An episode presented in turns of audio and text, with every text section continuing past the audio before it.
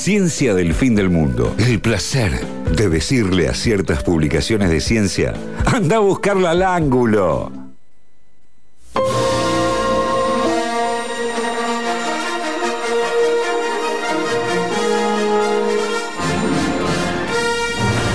¡Qué barbaridad! Es impresionante.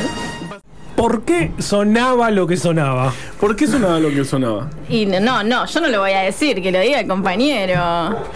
Porque ahora vamos a abordar el episodio 6. Por supuesto, de la pe- de la nuestra saga última que- entrega de la trilogía. ¿Ya es la última? Y claro. Y claro. Es la última de esta trilogía. Ah, pero después hay Después después hay la como 1, 2 20 y 3. trilogías más. Claro. Este, Oh, la 1, 2 y no 3 sé. que vienen después de la 4, 5 y 6. Rarísimo Nadie sabe por qué. Sí, y spin-offs y. Sí. En fin. Mm. Este, bueno, estamos acá. En, Sí. Para Está al sur del cerrar- sur, sur. pero acá estamos. Para cerrar justamente The Drugs Wars.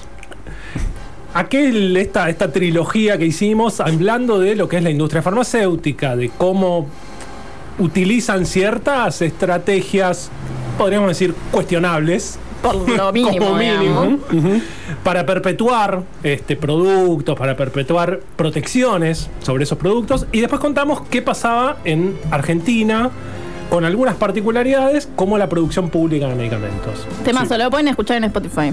Ciencia del fin del mundo. Y buscan ahí The Drug Wars. Están todos los, todos los capítulos de la trilogía. Prontamente el último, digamos. El último. Que está sucediendo en Este- este momento y todavía no está subido, por supuesto. Claro, y hoy Pero vamos- cuando lo estás escuchando sí ya está subido, O fíjate. claro, bueno, claro, sí, es verdad. Mágica. y en esta última entrega vamos a hacerlo en forma de entrevista. ¿Sí? Wow. Y vamos a entrevistar, bueno, ya que estamos al Jedi de. No, Por no sé. supuesto. No sé si es un Jedi, ya nos dirá. Yo no sé si es bueno o Este, malo ser Jedi. ¿Es Claro, bueno? vos no viste la post. Mira, ándate mejor. Eh, Sí, sí, viste sí, yo ya me expulsado. Bueno, presentémoslo Lo van tenemos a matar. nuestro invitado, Nicolás Chiarante. Nico, Nico. es eh, bioquímico, farmacéutico, todo, doctor, hizo postdoc. Hizo un Insoportable, insoportable, un montón de cosas. gigantesco. ¿Por qué le decís este, así? No, yo lo quiero mucho. en la ciencia y ya no, digamos, está yendo más allá de la ciencia. Así que vamos a ver si nos puede contar un poquito de todo esto. Sí. Nico, ¿nos Este, escuchás? Hola, Nico. ¿Cómo andan? ¿Cómo andan? ¿Todo bien? Vamos. ¿Cómo le va, doctor? Yo muy bien, muy bien. Queriendo una empanada de morcilla, porque la verdad me abrió bueno. el apetito eso. Aparte nos estás viendo comer Nos las estás viendo empanadas de morcilla, empanada es muy de morcilla. injusto. Sí, sí, no, no, no está bien esto. Tenemos que inventar la teletransportación, pero sin que se meta ninguna mosca dentro del teletransportador. Peliculón. Porque Eh, Se está refiriendo. ¿No viste la película La Mosca? No. No, Oh. película. Pero vos no viste Star Wars. Bueno, pero vi La Mosca. Ah, está bien. Dani Bueno, me descanceló. No sé si está descancelado el día de hoy. Sí. Me parece que no. ¿Cómo andas, Nico? Todo bien, yo tampoco vi Star Wars, así que lo de Jedi entiendo que está bien, pero no estoy del todo seguro. Vamos. Bueno, Vamos, somos casi mayores. tendríamos que haber hecho más trabajo de producción para saber Sí, cómo llamar a la, a la está. trilogía antes, pero o bueno. a quién invitar. Escuchame o una a quién cosa. invitar. Sí, era, era esa la primera pregunta, pero bueno. Bueno, Nico, eh, contanos un poco. Vos saliste de la Facultad de Farmacia y Bioquímica, este, y bueno, todavía estás, no saliste del todo, Sí. pero estudiaste bioquímica, estudiaste farmacia, hiciste tu doctorado ahí, y en algún momento empezaste a, de todo eso, este, de, de tu laburo científico, empezaste a interesarte por la producción de medicamentos, ¿no? Exactamente, sí. Contanos un poco cómo fue, digamos, eso, estar trabajando en ciencia dentro de un laboratorio y de golpe abrir las paredes de ese laboratorio. Dale, bueno, antes que nada, gracias por, por la invitación. Los- les escucho siempre. Eh, a veces, eh, bueno, al día siguiente, pero, pero siempre, no me, creo que he escuchado todos los programas. Ay, ¿en serio? y- Perdón. Y, bueno, para contar un poco de eso, eh, sí, como que un poco el clic de alguna forma, eh, es como contabas, primero estudié bioquímica, empecé el doctorado, seguí haciendo, estudiando farmacia en paralelo, porque bueno, me quedaba uno o dos días después del laburo ahí cursando, eh, y, y- bueno, podía seguir con eso. Y digamos, de alguna forma, yo empecé eh, el doctorado, lo hice investigando nuevos posibles tratamientos para cáncer, específicamente cáncer de colon. Y digamos, hacía un mon- todos los experimentos, obtenía los resultados y decía, bueno, pero esto, ¿cómo va a llegar de, de estos experimentos que yo hago a aplicarse en pacientes, ¿no? ¿Cómo va a llegar a ser esto un medicamento? Y bueno, vi que era la verdad, o sea, empecé a interesarme por eso, a tratar de, bueno, a empezar al- eh, un poco sobre el tema, eh, tratar de interiorizarme sobre eso y bueno, una cosa fue llevando a la otra y fue como una bola de nieve que cada vez hizo más grande, eh, haciendo cursos sobre esos temas también y bueno, después finalmente quizás ahora, ahora es un poco en otra área de trabajo. Nos escuchamos más o menos, Nos pero, pero menos. dentro de todo se- yo creo que se entendió. Se entendió perfectamente. Bueno, ahí apagué la cámara por las dudas. ¿sabes? Sí, ahí creo que ahí Sí. me- estamos más fluidos. sí, sí, mejor. No estamos perdiendo frames. Buenísimo. Y, digamos, ¿en qué, ¿en qué estás ahora? ¿Hacia dónde te fuiste? ¿Saliste del laboratorio? ¿Y en dónde Sí. estás trabajando? Bueno, ahora estoy trabajando en el Ministerio de Salud de la Nación, más específicamente en una agencia que se llama Agencia Nacional de Laboratorios Públicos, que es una agencia bastante joven, que terminó por ley a fines de 2014. El decreto reglamentario es de 2015. Así que bueno, es una institución comparativamente muy joven con respecto a otras del sistema de ciencia y tecnología, ¿no? Con ISET que es de 1958, la agencia hoy IDI que es de los 90. Así que bueno, es una agencia en construcción, pero, pero que, que bueno, me parece que, que le metemos mucho para, para la verdad avanzar. Y si bien la agencia Esta- es, sí. es joven, los laboratorios públicos, mm, algunos no lo son. Claro, sí, porque la agencia, digamos, surge con la idea o el objetivo de un poco eh, coordinar a estos laboratorios, articular a estos laboratorios públicos, que vos, bueno, ya, que ya han hablado acá en el programa de radio, ¿no? Eh, que sí, son, son laboratorios que están hace muchísimos años en el país, o sea, bueno, a veces se discute un poco cómo, dónde se puede tomar ese punto de inicio de los laboratorios, ¿no? Eh, bueno, el Instituto Biológico en Malbrán puede ser quizás una primera eh, primer caso en este sentido, por 1915 aproximadamente. Claro. Y después, bueno, otro montón que han ido surgiendo a lo largo del tiempo. ¿no? El laboratorios, el LIF, Santa Fe en los 40, después eh, hemoderivados de Córdoba, De Córdoba, en la Universidad sí. Nacional de Córdoba en los 60, y bueno, alrededor de, de 2001 quizás, eh, por la crisis y, y el problema de, de la posibilidad de acceso a los medicamentos, quizás se da un boom y como una segunda etapa eh, en la cual ya empiezan a aparecer más laboratorios, empieza a haber más institu- institucionalización, ¿no? empiezan a hacer programas del Ministerio de Salud, eh, bueno, ley de creación de la ANLAB, pero previamente en 2011 la ley que, que declara de interés eh, público la producción pública justamente de medicamentos y productos médicos, así que eh, sí, es una historia que, que cuando se va relevando tiene, tiene mucho, mucho para contar. Totalmente. Y, y en realidad nosotros acá muchas veces hablamos, bueno, de lo que vos mencionabas, ¿no? Estar adentro del laboratorio es... ¿Y qué va a pasar con esto que estoy haciendo? ¿De esto va a llegar algún momento, en, al- en algún momento a algún lugar? Em, ¿cómo, cómo ves esta conexión de- del sistema científico, de los laboratorios científicos del CONICET, con la otra parte de, de lo que es la producción pública de medicamentos? ¿Cómo, cómo ves esa, esa conexión?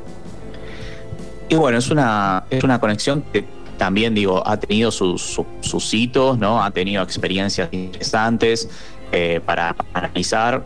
Eh, en 2013, por ejemplo, hubo una convocatoria de, de la Agencia en este momento Nacional de Promoción Científica y Tecnológica orientada a los laboratorios públicos y hubo proyectos eh, en particular eh, que se financiaron y bueno, eh, son casos interesantes para ver cómo, cómo de alguna forma también empezó a darse ese, ese vínculo entre más el Ministerio de Ciencia y, los laboratorios públicos. Pero bueno, también hay mucho para, para avanzar también, ¿no? Porque a veces también hay que ver, digamos, cómo hace investigación en CONICET, cómo se actúa en CONICET, ¿no? Cuando realmente eh, es factible o se fomenta eh, este tipo de, articulación, este tipo de, de, de vinculación, ¿no? Eh, como CONICET que por, por sus inicios y por, por haber sido de alguna forma moldeado más a, a la visión de, de que, que creo, bueno, lo nombraban también hace un rato. Sí, ¿no? justo. Estaba escuchando, estaba escuchando, ¿eh? Qué Eh, grande. bueno, quizás todavía tiene un, un peso importante en, en lo que es la evaluación de, de obras científicas en, la publicación de papers y bueno, hay, hay, hay cuestiones que tenemos que resolver, resuelven publicando papers en el, país, ¿no? Entonces, si tenemos que poner la investigación, el desarrollo, todo ese trabajo eh, apuntado a, resolver problemáticas de otro tipo, bueno, eso tenemos que, que reverlo. Me parece que igual está, se está eh, repensando, se está viendo cómo, cómo se puede eh, cambiar la forma en que se evalúa a los trabajadores y trabajadoras en ciencia y tecnología, pero bueno, es un punto eh, clave. Y, la verdad que, bueno, hay, experiencias muy interesantes, como les decía, de, de investigadores que han hecho desarrollos en, las universidades donde trabajan, en institutos CONICET donde trabajan, y luego los productos se transfieren a laboratorios públicos que tienen más un perfil quizás productor, ¿no? Un laboratorio industrial, quizás tanto con, con eh, investiga- actividades de investigación y desarrollo al mismo tiempo. ¿Querés que, ¿Querés que te cortemos y te llamemos por ¿Querés que teléfono? te cortemos? Es muy feo. es muy feo, pero porque. Como diga, como diga. No, porque te, te Hola niñes, ¿me escuchan por ahí? Hola, Eri. Hola, Eri. Eh, ¿Cómo están? ¿Cómo estás? Sí, vamos a hacer eso. Vamos a cortar un segundito, eh, Nico, y, y- y te llamamos por teléfono, porque es tan interesante todo lo que estás contando y se está entrecon- eh, por una vez esta internet nos está fallando. Y La se primera está vez que nos Es verdad que pensábamos que iba a fallar siempre y falló. Mm, es Es verdad. verdad, bueno, una vez vamos a perdonarle la vida al, al Meet por una vez, pero, pero vamos a, a- a llamarte ahora, Robertino, ahí con los, los, los Con el dedos jefe mágicos están- Ah, el jefe está Te va a llamar Bien. por teléfono. Resulta que el- en la semana pasada yo me quedé con muchas ganas de pasarles un curiosidad que Por favor. que ver también con lo que estamos hablando ahora, porque tenía que ver en su momento con el tren sanitario y con... Gran tren. Sí, y con, eh, y, y con nuestro genial eh, Carrillo, nuestro genial doctor Carrillo, y por supuesto que tiene que ver con la producción pública de medicamentos Claro. y vacunas y con toda la actividad del, del super Carrillo ahí.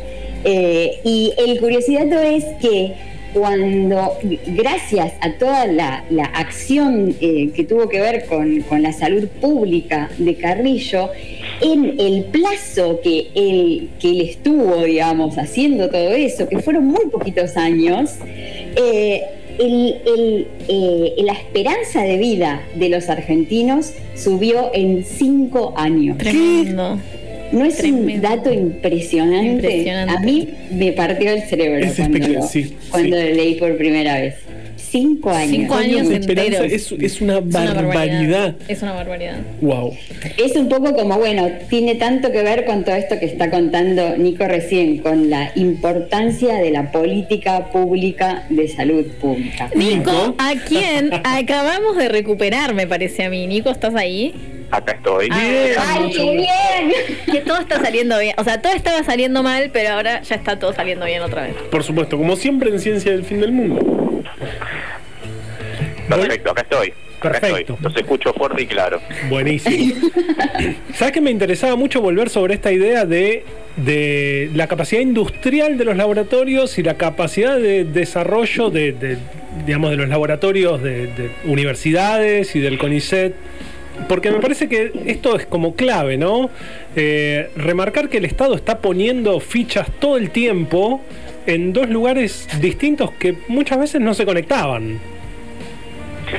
Bueno, sí, digamos, eso es, es- es un, es un trabajo, ¿no? Es hacer esa vinculación.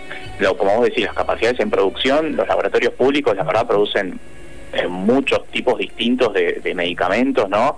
De jarabes, eh, comprimidos, vacunas, ¿no? Que ya, bueno, lo han nombrado en el programa, la vacuna de fiebre hemorrágica argentina. Claro. Es una enfermedad que solo se presenta en la Argentina y la vacuna contra esa enfermedad solo se produce en la Argentina en un laboratorio público. Eh, y bueno, un sinfín de, de productos de distinto tipo para tratar distintas eh, patologías. Y bueno, un poco quizás eh, el, el trabajo que, que yo hago tiene que ver con eso a partir de, de bueno una decisión que, que tomó la gestión que arrancó el año pasado en, en la agencia a cargo de, de Gastón Morán de, de poner mucho más de, de ciencia y tecnología en, en, en la ecuación de la producción pública, ¿no? Y a partir de eso es que se avanzó desde ese momento y se sigue avanzando ahora con la, con la nueva presidenta, que es Analia Aleman, en, en vincular mucho más lo que es la producción pública con el Ministerio de Ciencia y Tecnología. Se han largado, bueno, becas cofinanciadas entre ALAP y CONICET, por ejemplo, que son son, la prim- son las primeras becas cofinanciadas que tiene el CONICET con el Ministerio de Salud, con alguna institución, organismo del Ministerio de Salud. Eso no pasaba Eh, antes, eso es, eso es un montón, sí. en serio. Qué Y es, bien. un, y es un montón además el- como la vinculación entre los dos, justo que la otra vez hablábamos con Juanes sobre la importancia de, de vincular y articular entre ministerios, articular entre ciencia y tecnología y Ministerio de Salud, yendo. O sea, Sí, sí, que mucha y, y que no es tan fácil, No muchas veces no, no eh, cuesta, cuesta articular entre estos dos ministerios. Mirá qué bien, qué datazo. datazo. Y Sí, de así hecho, como- se está, eh, Nico, es- se está a punto de, eh, de reeditar eh, esta, convo- esta convocatoria a becas, ¿verdad?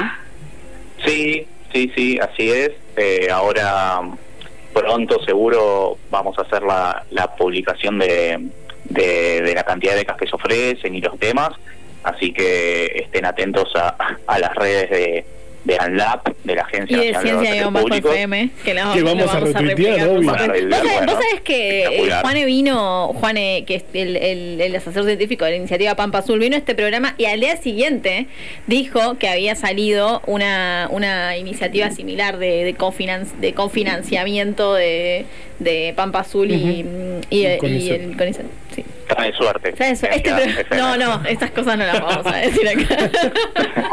No. ¿Quién confinanciará la semana que viene? con y van a tener que escuchar Ciencia del Fin del Mundo para enterarse. Y algo, algo que realmente a mí me, me- me llama mucho la atención para bien es la idea también de dentro de los temas que se eligieron para estas becas, es el abordaje de, de enfermedades huérfanas, enfermedades sin tratamientos, digo, este, problemáticas que tienen tratamientos por ahí muy viejos, que no son efectivos, pero que no van a estar nunca abordados por, por laboratorios este, farmacéuticos privados porque no son rentables, ¿no?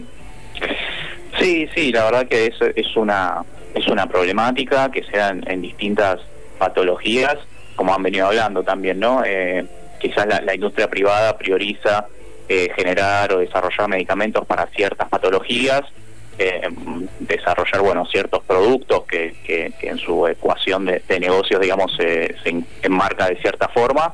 Y hay productos que quizás no, no son tanto de interés para la producción privada, pero bueno, sigue persistiendo la, la necesidad eh, sanitaria, ¿no? De, gente que con esa problemática, con esa patología y que, que necesita acceder a los medicamentos para acceder a la salud.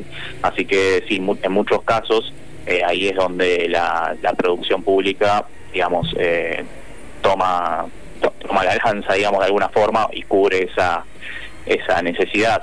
Y de hecho, bueno, digamos, en ese punto también se puede, se puede comentar, que, y conectando con esto de la vinculación que hablábamos antes, Sí. que otra que otra línea de trabajo digamos que, que hace poco pero bueno que hace hace bastante venimos eh, desarrollando pero que hace poco eh, salió más firmemente a la luz digamos es una convocatoria de la agencia IDI del, Ministerio de Ciencia y Tecnología eh, para financiamiento en, en temas eh, de en proyectos en producción pública de medicamentos sí que va a ser una convocatoria por 600 eh, millones de pesos y, y que va a ser en algunas líneas particulares orientadas a producción, a las instituciones adheridas a, a la agencia, a la ANLAP, en producción pública de medicamentos y justamente una de, las de las líneas prioritarias es el desarrollo de medicamentos para enfermedades desatendidas o para enfermedades poco frecuentes. Y hoy por hoy muchas no cuentan con un tratamiento. Claro, qué importante que el Estado esté ahí. Claro. Sí, lo que decimos siempre, ¿no? Que, que la ciencia y la salud y todo esto no, no se genera mágicamente este, de, la nada, sino que hay decisiones atrás y muchísimo Por laburo. supuesto. Hay decisiones para fomentar esas cosas y también hay decisiones políticas para desfinanciarlas en ciertos otros eh, gobiernos de otros colores políticos. Ya no está pasado. Totalmente. Digo, no es desidia, es una decisión política. Por supuesto, claro, claro, no, no se olvidan las cosas, se elige correr de, de- de la discusión esto. Mira, Y, y cuán importante es que justamente desde la academia la gente con tanta formación como nosotros tenemos en todas nuestras universidades públicas, como es el caso de, Nico, eh, se involucre justamente en todas estas decisiones políticas, ¿no? Sí, gracias Nico por estar ahí involucrado. No, porque aparte, no, o sea, no es fácil hacer el, salto de la gacela de, de, estar en el laboratorio retranqui con tu beca, con tu con tu cargo, con lo que sea, y, e irte, y como decía Nico, a una, a una agencia tan joven, con tanto por hacer, digamos, es toda una cuestión. como uno tiene la cabeza for- formada para hacer una cosa y uno decide hacer como un vuelco y, es, Gran vuelco. y está, está bueno. ¿Cómo, cómo- Ahora es fácil porque ya estás ahí, pero este, y, y- y te vemos contento, pero este, ¿fue vertiginoso dar ese salto? Totalmente. Sí, la verdad que, que como, como dicen, ¿no? O sea, quizás uno cuando, cuando digamos, em- pi- piensa con ISET y demás, eh, ve toda esa, esa carrera, ¿no? De, bueno, primero obtener la beca doctoral, después trabajar para obtener la beca postdoctoral, después trabajar para obtener el, el ingreso a carrera, eh, como que sería el planta permanente, digamos, en CONICET. Sí. Y, y bueno, eh, uno a veces em- empieza a trabajar por eso, no sé, a me- mediando la, la carrera de grado, digamos, ¿no? Porque empieza a pensar, uy, tengo que tener buen promedio, tengo que Sí, eh, hacer docencia, obvio, sí. eh, a empezar a hacer investigación antes de recibirme, bueno, y la verdad, torcer ese camino, ¿no? Que uno venía eh, armando, para el que venía trabajando tantos años, la verdad que sí, es, vertiginoso, pero bueno, eh, en mi caso al menos, muy contento con, con la decisión y con el, el balance de haber hecho el cambio, porque, bueno, quizás es, es un aporte de, otra forma, ¿no? Es eh, aportar un poco una mirada más de, de esto, de, de- la ciencia y tecnología en un espacio o en un sí en un ministerio donde quizás no bueno eso sí no hay no hay tantos investigadores como como como podría haber en universidades o en CONICET y demás y bueno trabajar un poco y aportar para hacer ese puente y, y a veces como como que se dice una, una especie de tradu como que somos traductores de alguna forma no tratando de esto vincular los grupos de investigación que quizás están más pensando en, en lo que hacen en el laboratorio y, y en sus líneas de investigación y cómo eso se puede articular con generar un producto con su registro en, en frente a la autoridad sanitaria para bueno poder poder tener el, el tránsito federal en todo el país y demás no así que eh, es, es un desafío pero bueno en, en mi caso al menos eh, contento con el balance Vamos todavía. Y Nico escucha ciencia del fin del mundo. O sea, ¿se dan cuenta? Eso pasa. Doy fe, doy Nico. fe que dice, estuve escuchando mientras ordenaba la casa. Yo si ordenara la casa también lo haría, escuchando Ciencia del Fin del Mundo. Es un buen podcast para, para ordenar. Orde- eh, es un buen momento de podcast el ordenar y el pasear al perro es mi Y Ciencia momento. del Fin del Mundo es un, es un gran podcast para escuchar mientras haces esas cosas. Esa- y, y por, y cómo, cómo hay que escucharlo. Es facilísimo igual, o sea, es súper fácil. Abrirse Spotify o la aplicación que uses para escuchar eh, podcast. Porque Sí, ¿por qué mi Spotify me hace... me- me- El- Nos estamos llevando muy mal. El otro día un chico preguntó si estábamos en otro lado que no fuese Spotify. Y en- automáticamente nuestra community manager le Le, contestó. conte- le contestó todo. Que podía escuchar FM La Patria a las 20, que podía escucharnos en Radio Cat, que nos puede escuchar en Google Podcast, en Pocket Cast, en Radio Public. en- no me Wow. acuerdo de otra cosa más. Había más. Estamos en todos lados, chicos. Si no nos escuchan es porque no quieren. Exacto. Que también está, que también está está bien. mal. Igual- o sea, igual mejor si nos escuchan. Mira, Mejor Nico mejor nos para escucha. ustedes. Nico nos escucha. Claro, mejor para ustedes que nos escuchan, no para nosotros. A nosotros nos da igual. No, mentira. Ah, no, no, escuchen, no. Ya eh, eh, tenemos a- al jefe vestido Sí. con, con la ropa con la, La- que, con la que se pone para entrar y, y sacarnos a patadas. A los tiros. Qué buena charla, qué bueno que pudimos eh, eh, reconectar a, a- Sí. a un medio más antiguo, pero más fluido en este caso. Claro ¿no? que sí. Ujú. Eh, ¿querés, ¿Querés decir algo más, Nico? Gracias por estar ahí. ¿O querés cerrar vos, Dani, la charla? Nico, ¿estás ahí todavía? Sí, sí, sí, no. Por mi parte, un, un placer haberme, bueno, haberme podido sumar. eh, gracias por la, por la invitación. Y, y no, no, no mucho más. Espero que llegue una, una empanada de morcilla. Vamos a tratar, vamos a, vamos a armar Vamos toda la gestión. Ya está necesaria. bajando considerablemente la pila de empanadas. Ciencia del fin del mundo entre vos y yo. Hola, si te gustó esto que escuchaste, suscríbete al podcast y entérate al instante cada vez que subimos nuevo material. También puedes seguirnos en Twitter y en Instagram en arroba ciencia-fm.